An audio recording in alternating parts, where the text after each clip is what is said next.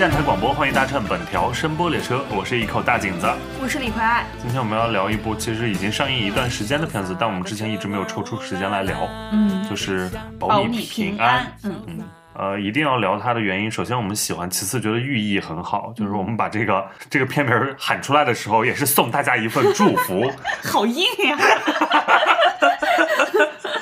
OK，那保你平安，我先来介绍一下。其实我们之前前瞻也介绍过这部，它是大鹏执导的一部新片，然后编剧是苏彪和大鹏，主演包括大鹏、李雪琴、尹正、王迅、王圣迪、宋茜、马丽、贾冰、杨迪、潘斌龙、倪虹洁、乔杉、于洋、刘金山、曹炳坤等等，就是 这个我好像已经是 第二次表演这个贯口了这个贯口，对，嗯它讲述的是墓地销售未平安，为被造黄谣的已故客人韩露破解谣言，踏上令人啼笑皆非的洗白之路，而他自己也因此陷入到新的谣言和网暴之中。这个片子之前定档过去年的五一档和跨年档，然后它终于在这个月正式上映了。嗯，卖的也没有想象中的那么好哈，嗯，它首日票房比较低，是两千四百二十六万，但是就是随着后面的口碑发酵什么的，一直在实现一个票房的逆跌。现在就是它的猫眼预测已经达到了八点二九亿了、啊，那就是还不错哎对，目前是就是我们现在录的这个时间，它是正在朝着五亿努力啊。但它的豆瓣开分之前是七点八分，然后后来又涨到七点九，目前又稳定回了七点八。当你张嘴说一个女人是小姐的时候，不管她是不是，她都已经是了。是就是，不是就不是。哥图啥呀？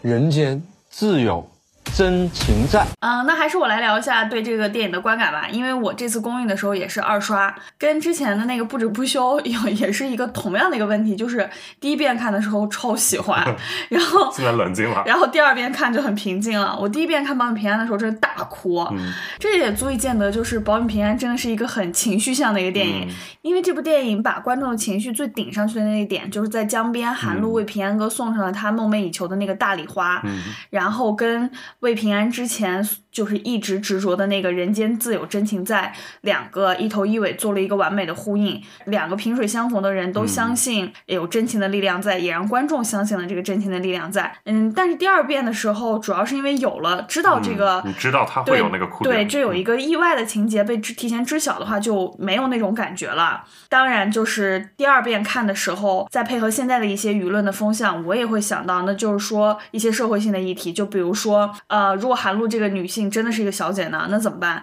她的坟就应该被人掘吗？我觉得大鹏应该是在创作的一开始是没有，就根本没有想这一点，他想的就是这个片子原本片名那个含义就是洗白白，嗯，他设定的就是这个人物本身就是一个白的，我是觉得大鹏他愿意呈现这个故事就已经比较难得、比较可贵了，嗯因为这样一个关于网络谣言或者网络暴力或者这种呃造黄谣啊、嗯，这个题材在国内确实荧幕上比较少见，啊、对，但它又确实是一个我们经常能看到的一个社会新闻里面出现的关键词。啊，比如像之前网络上那个粉头发、粉色头发女孩，嗯，她因为这种啊网络谣言，最后导致她整个人的情绪问题，然后最后走向了生命的终点，嗯。然后都是一些很可怕的社会性悲剧吧。所以他们的源头其实就是可能大家一个这种造谣一张嘴的这样一个事情。嗯，所以大鹏的初衷未必是这两年的这些新闻，因为也拍了有有一两年了，嗯。呃，但是刚好就是和这个当下的很多事情不谋而合，呃，我是觉得它还是很有意义的啊。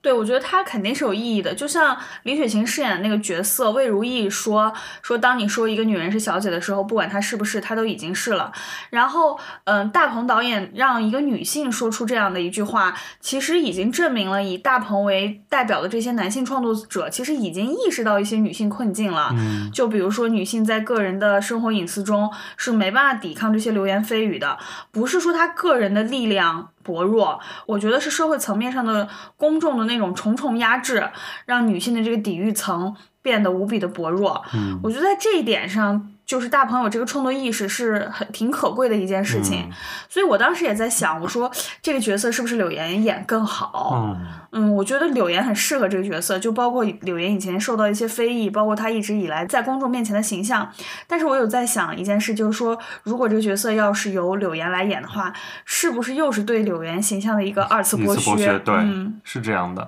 包括你刚刚说的，当你张嘴说一个女人是小姐的时候，不管她是不是，她都已经是了。嗯然后，但在片中，就是魏平安这个角色，他是给出了一个很坚定的回答，叫做嗯“是就是，不是就不是”。嗯很多事情其实，只要我们坚定这样一个很基本的是非观，其实是，嗯但却常常会被大家忽略。就是嗯传谣这个事情，就是传播链上每一个人都会，并不是特别愿意追究它是否它的源头在哪里，或者它是否是真的，嗯就只是作为一个一键转发，嗯可能你就会忽略掉这个转发它的自己是要负什么样的一个责任啊，嗯或者会对那个呃谣言的源头会呃那个被造谣者会对人家造成一个什么样的伤害嗯啊？我最近看。就包括首映礼或者是其他一些短视频，就是呃，他们举那个例子，什么一张纸，嗯，你把它揉成一个啊团，对然后呃，你再跟他道歉，或者是想治愈他，你把那张纸再呃重新展开，你发现那张纸它回不去原来的样子了。我觉得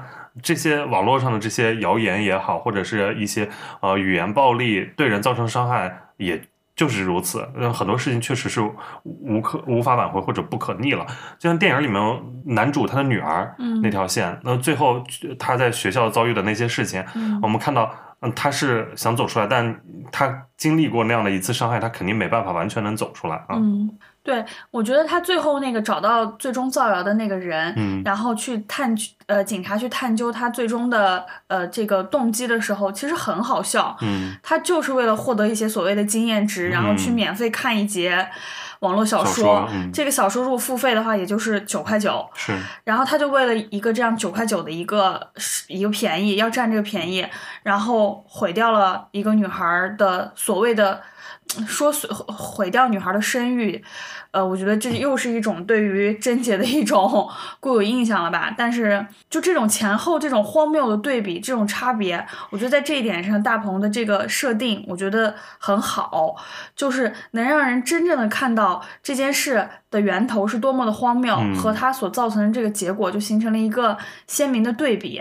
然后，呃，我还比较喜欢的是，除了就是他在表达造谣一张嘴、辟谣跑断腿这个主题之外，其实他还设立了一些其他领域的一些社会潜规则，就比如说跟贾冰那场戏，就是见一个领导到底有多难，你要一层一层的去排队，然后领导把你拒之门外，最后是靠着一些谜语人的时刻，就是跟这个领导说上了话，什么那个谜语人那块儿也是很好笑的那段很好笑啊那字母对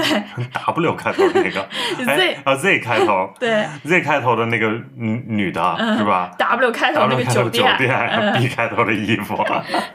对这种谜语人时刻，其实也是我觉得是当代社会的一些潜规则吧。嗯，包括他，因为他本身这个洗白白其实在在讲互联网嘛，嗯，然后我们不是谜语人也是互联网上面我们常见的用字母缩写，一些简中的一些独特的时刻。对对对对对，就是他反而他把就在这个细节里也藏了他整个的这个主题。嗯尤其是一些饭圈，就好像不会好好 说话，不会好好打字一样。我们就是看什么 Z 开头女星，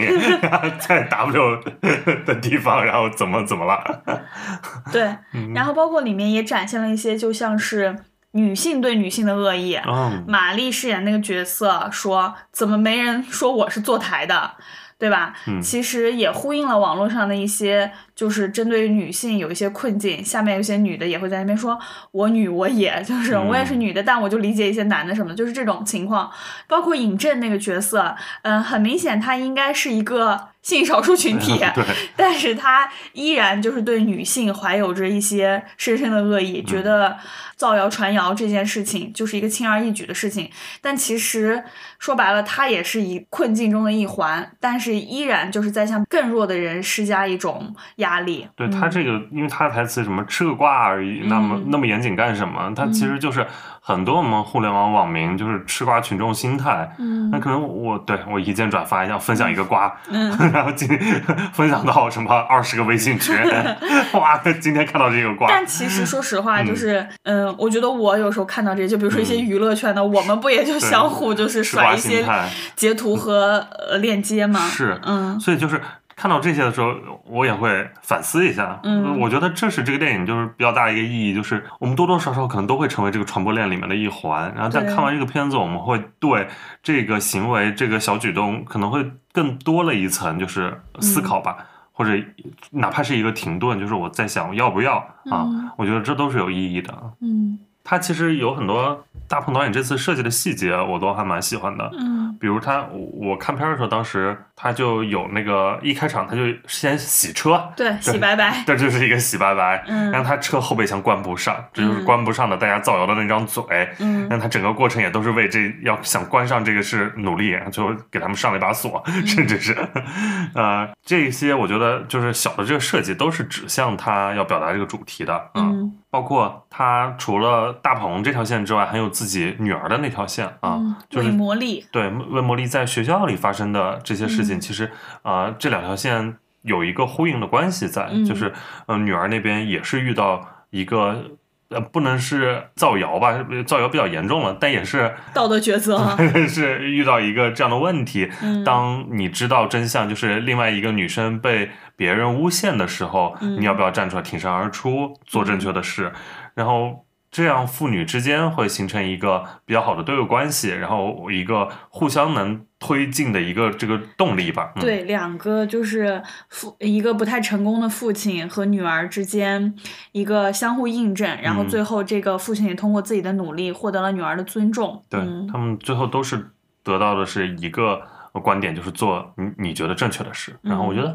至少这个主题它是也是一个向善的。我觉得嗯《保你平安》在国产喜剧里面来说，它最难的就是它是一个好东西，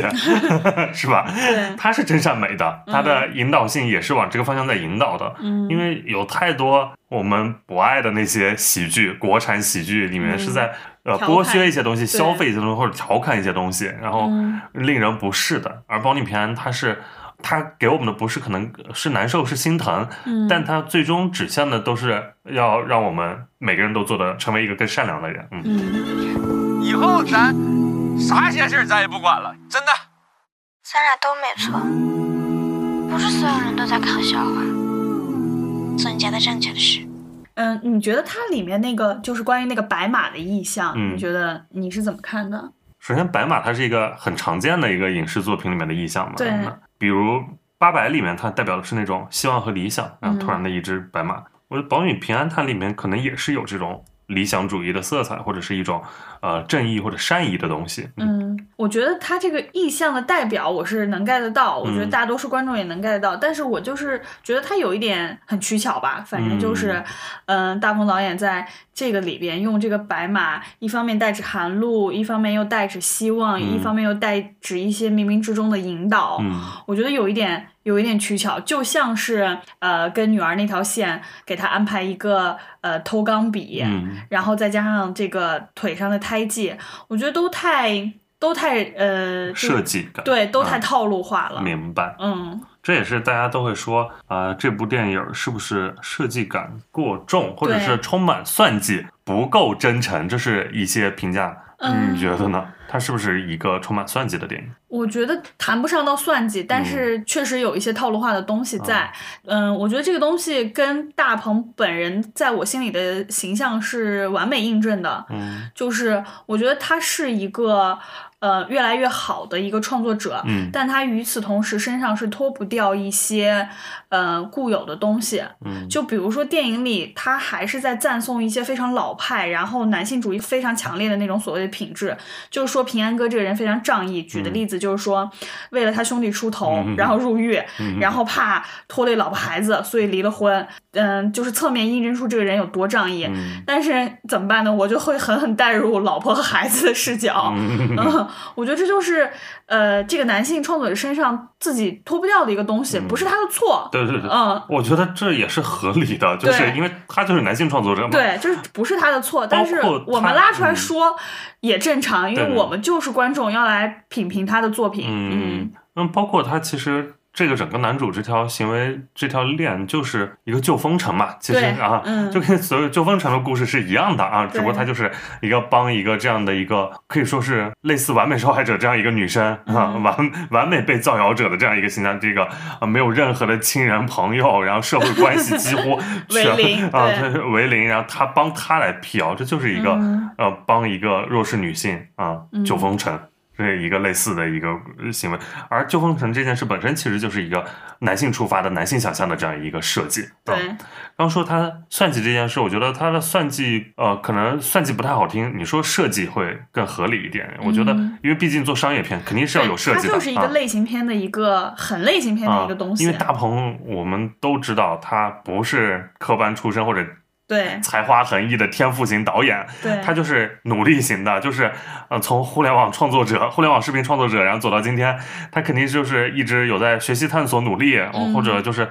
开始把自己套公式的水平做得越来越好了啊。嗯我觉得更多思考啊，我觉得这都是值得肯定的啊，在确实他一部比一部好，这也是真的啊、嗯你这部呃。不跟《吉祥如意》比，因为不是一一种方向的东西，但你跟《缝纫机》或者跟再往前的《煎饼侠》和《屌丝男士》比，嗯。都确实已经变得非常好了。这一步，，即使是吉祥如意，因为我非常喜欢吉祥如意，嗯但是你回头再去想的话，也难免要怀疑一些大鹏的，嗯就是这样说吧，就是他内部才叫设计吧？对他内部多充满设计。对，就是用比较难听的话来讲，他连自己的家人和嗯亲情都要放进去设计，对吧？但是对他能找一个演员跟自己全家人对话，然后这件事情就已经涉及到伦理的问题了。但但是我依然觉嗯得那是一部好作品。对我，我觉得所有的就是大部分的电影都是肯定是充满设计的。我对我相信你，包括我我王家卫的，难道不设计吗？那个多多有设计感。嗯我觉得就是看你最后呈现的效果能否是一个好的效果吧。对如果是好的效果，那就是 OK，那就是好的设计。一切的艺术作品都是经过设计的，对不然就做的是那种啊。纪录片，纪录片也是有设计的嘛，对对啊。但是这一部，呃你说他设计之外，呃，怀疑他的真诚，我觉得倒没必要。我觉得这个片子是蛮真诚的，我也觉得他是尤其是。当我看到最后一句话，恍然大悟，他这个片子是献给他的好朋友嗯赵英俊的时那一刻，我就更加能感受到这个片子他的真诚了。嗯因为这个他跟赵英俊这段关系还是。呃很多人都也都知道他们的友情嘛，嗯然后包括这个片子，据说啊，保你平安应该是张英俊在世的时候，嗯。就他们就是有商量好要做这个项目。嗯后来大鹏是时不时的都会在张英俊的微博底下就留言，嗯。然后说什么啊什么兄弟我我们当时说好那个本子，我现在开拍了，嗯。然后或者又时不时的怎么想你啦这了那了的，所以包括里面可乐这这个东西嗯。是赵英俊最爱喝的饮料，你在打开赵英俊的微博，然后你输输入关键词搜索可乐的话，非常多嗯。内容。然后我是看完片子，然后回去就干了这件事情，在赵英俊微博里搜可乐，嗯。哇，就是一个如此曾经鲜活的生命啊，嗯。就是又觉得好可惜，就是他也因为也是癌症，嗯。然后我们这个片中的韩露也是癌症，嗯。所以就是啊，能感受到那种那那种情感在。嗯嗯嗯，就像电影中最后那个小彩蛋吧，就是魏平安跟小韩露嗯可乐那段，我特别喜欢。嗯我觉得那就展现了一种真正的那种特别纯真、纯粹，不带任何目的性啊、人和人之间就是萍水相逢，最善意的一种表达。嗯然后在那里边也可以看到魏平安这个人物的一些前史，就是他可能就是趁着呃最早九十年代那批浪潮，嗯然后率先就发家致富，嗯穿上了当时最时髦的衣服，染上最时髦的头发，开上了最好的车，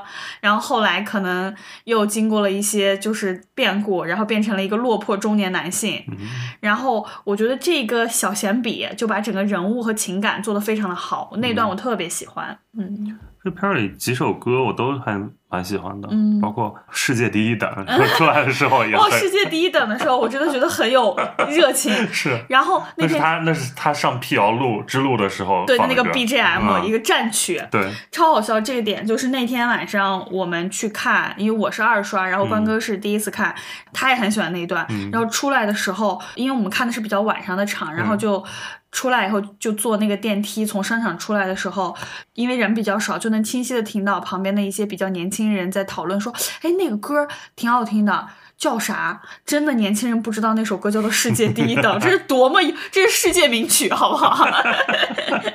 那他们应该知道《祝你平安》这首歌吧？我觉得《祝你平安》也是一个大街小巷，就是嗯大家都知道，而且我们以前就是很有年代感。这首歌，嗯它的点在于啊我们会点播。什么啊？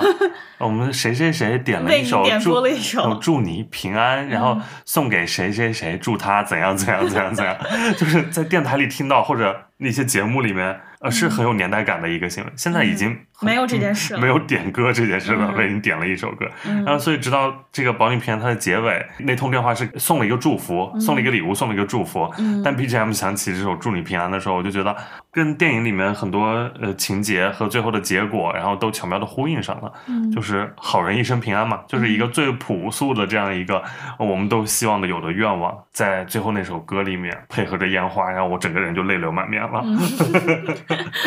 我第一第一次看的时候也有就是哭哭啊，但第二次就哭不出来 了。为你已经看过这段了嘛，就没什么好哭的了。嗯嗯，然后这个里面我没没有想到就是宋茜的表演，因为也可能是宋茜就是戏比较少啦。嗯像这种女女爱豆出身的演员，她之前的一些电视剧我有看过，我就觉得都演技都非常的平平 他。他有甚至有那种黑场面，就对是在电视剧里的。但在这里边，我觉得还还挺不错的，嗯就是他对这个人物的诠释，就是就是那种最纯真、善良、嗯美丽的一种女性化身。嗯嗯，包括这部片子里所有的那些喜剧咖们都完成的还蛮好的。对嗯我觉得可能是因为麻花含量比较低，就是有一些我非常不耐受的一些老师因为没找。长远儿，怎么点出来了不错呢？是吧？怎么点点出来长远了呢？重点提及了人家长远老师，是就是还有那位是那个理查的姑妈那位、啊黄什么 黄才伦，啊就那些演员，我真是看到我就不耐受了。非常可怕。嗯那这一部里面就是。嗯，呃，贾冰就很合适，而且他又是才演完《狂飙》里面那个角色，然后大家再看到又是这种一个大佬气质 但是非常的就是有一种反差萌的对感觉，反差萌。嗯，那还有大潘那个角色也很有意思，前辈。前辈贡献了不少笑点，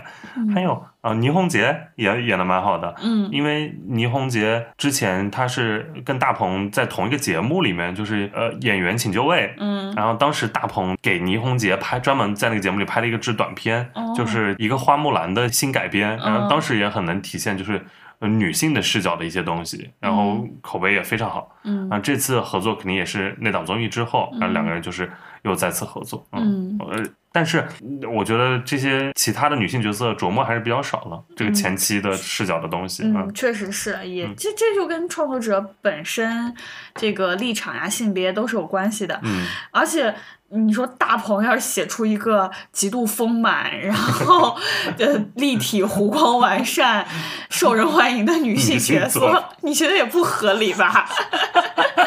你从他以前的作品里就能看出，他就是不是这样的一个创作者。对，就所以很多人就在设想，如果就是魏平安这个角色主角如果是个女生，然后女生帮女生辟谣，是是就会合理很多，动机我觉得就更充足一些。是吧？嗯，嗯，因为大鹏写出一个分手决心里面，汤唯那样的 丰盛的女性角色，你会觉得这是被谁夺舍了？或嗯，者也行，两就是女生辟谣，两个女生一起辟谣，然后开车飞出去末路狂花，也那也很不错哎。还有乔杉那个角色，嗯就是回忆杀，缝纫机乐队，而且那个角色的名字都没有变，就是嗯当时造型也没变，就是穿那个衣服，然后唱 BGM 都选 C。哦。我记得缝纫机乐队，我当时也在影院里热泪盈眶，泪流满面。啊，你还蛮爱哭的。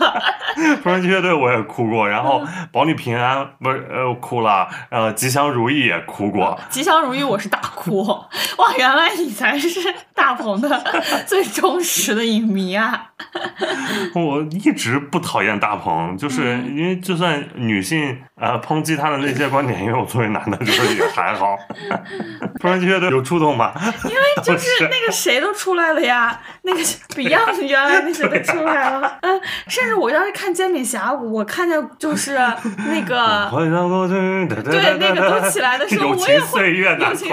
友情岁月出来的时候，我也有稍微就是感动一下。这种感动是生理感动。是生理感动，没办法，人没办法跟自己的这种东西对抗的。但是我是觉得大鹏是有才华的啦，从就是最早那个屌丝男士开始啊，嗯、虽然他那些笑点都是一些呃，就是 按摩店、洗脚房的笑点，但是是好笑的啦。我觉得就是它代表着就是互联网初代的一种呃社会的一种观念，嗯然后包括创作形式。我这样看他一步一步走来，也一步一步变成熟，就觉得是一件很好的事情。我觉得他再磨两三步，说不定以后能拍出非常好的商业类型片来。我觉得这部已经那都豆瓣七点八了，他他这个演员转型导演的里面算很好的。而且他是非科班出身。对，嗯，哎，嗯，我就觉得大鹏这个应该就是又是自己那个吉安宇宙里面的一个是一个内容哈。对，我对吉安这个地方的一个印象就完全来自于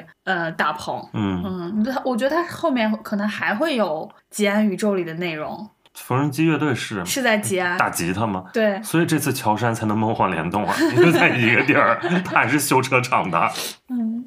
呃，我还挺期待那个热烈。热烈的，嗯，对，那部因为也是今年暑期档就会跟大家见面的，然后演员阵容也蛮好的，黄渤和王一博嘛，就这种双博的强强联手，再加上那是一个街舞题材，因为王一博他本身就是很擅长街舞，嗯，然后黄渤也是多多少少有过一些跳跳舞舞的作品啊，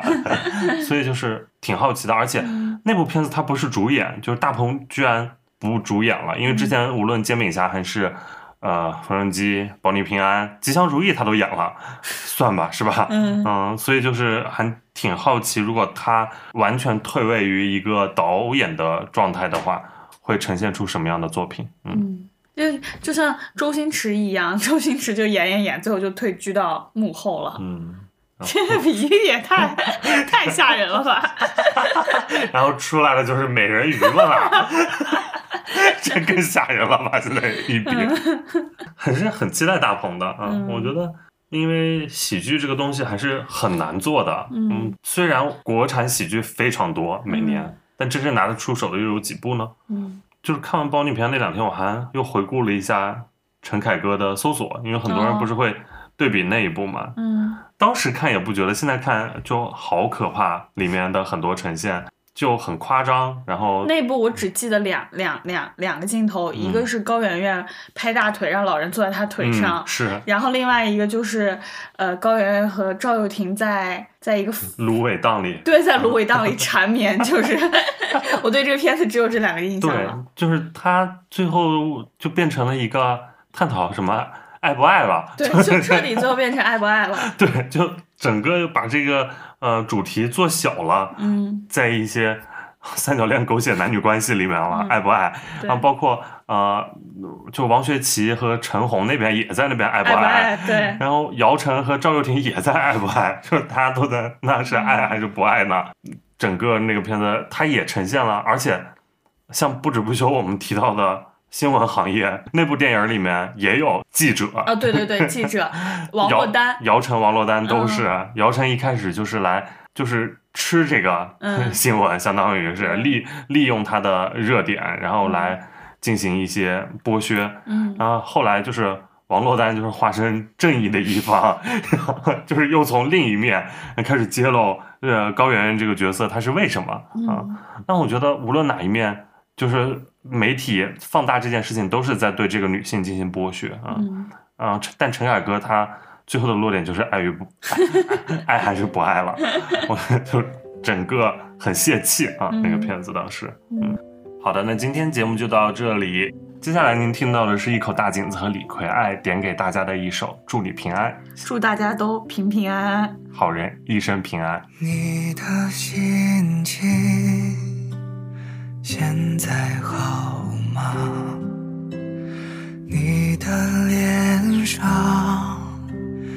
还有微笑吗？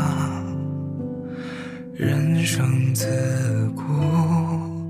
就有许多愁和苦，请你多一些开心。少一些烦